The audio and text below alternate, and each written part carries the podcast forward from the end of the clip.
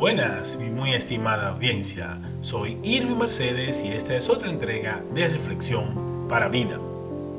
Hoy finalizaremos la serie detallando las siete herramientas para aplicar después del llamado.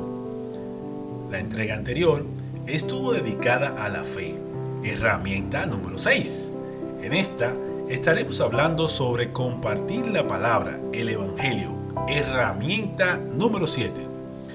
Jesucristo, desde que comenzó su ministerio a los 33 años, compartió la palabra de Dios. Además, dio ejemplo vivo de poner en práctica la palabra. En este sentido, es nuestro deber seguir los pasos de Jesucristo. Debemos compartir con los demás lo que hemos aprendido de la palabra. Mientras más la compartimos, más la aprendemos. También debemos ponerla en práctica.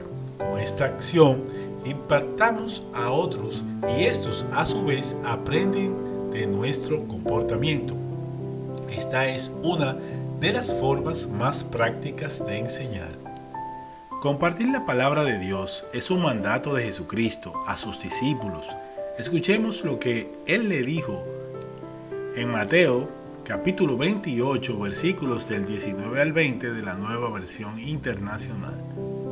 Por tanto, vayan y hagan discípulos de todas las naciones, bautizándolos en el nombre del Padre y del Hijo y del Espíritu Santo, enseñándoles a obedecer todo lo que les he mandado a ustedes, y les aseguro que estaré con ustedes siempre hasta el fin del mundo.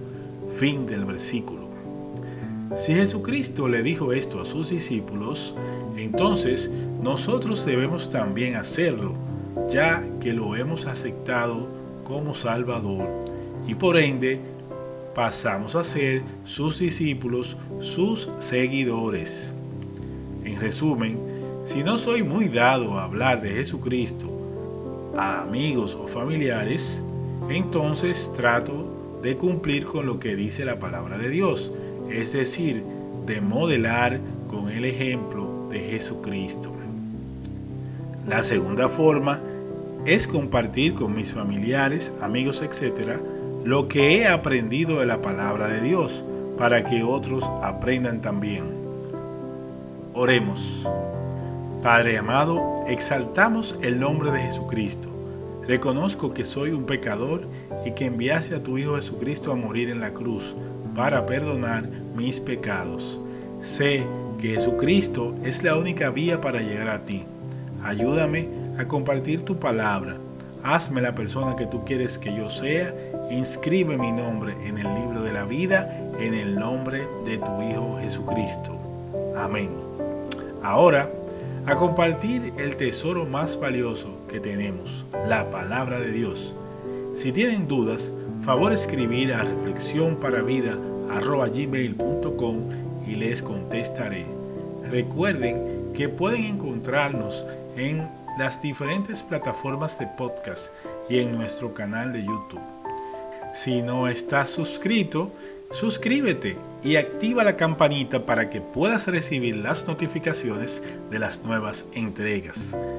Dios les bendiga por siempre.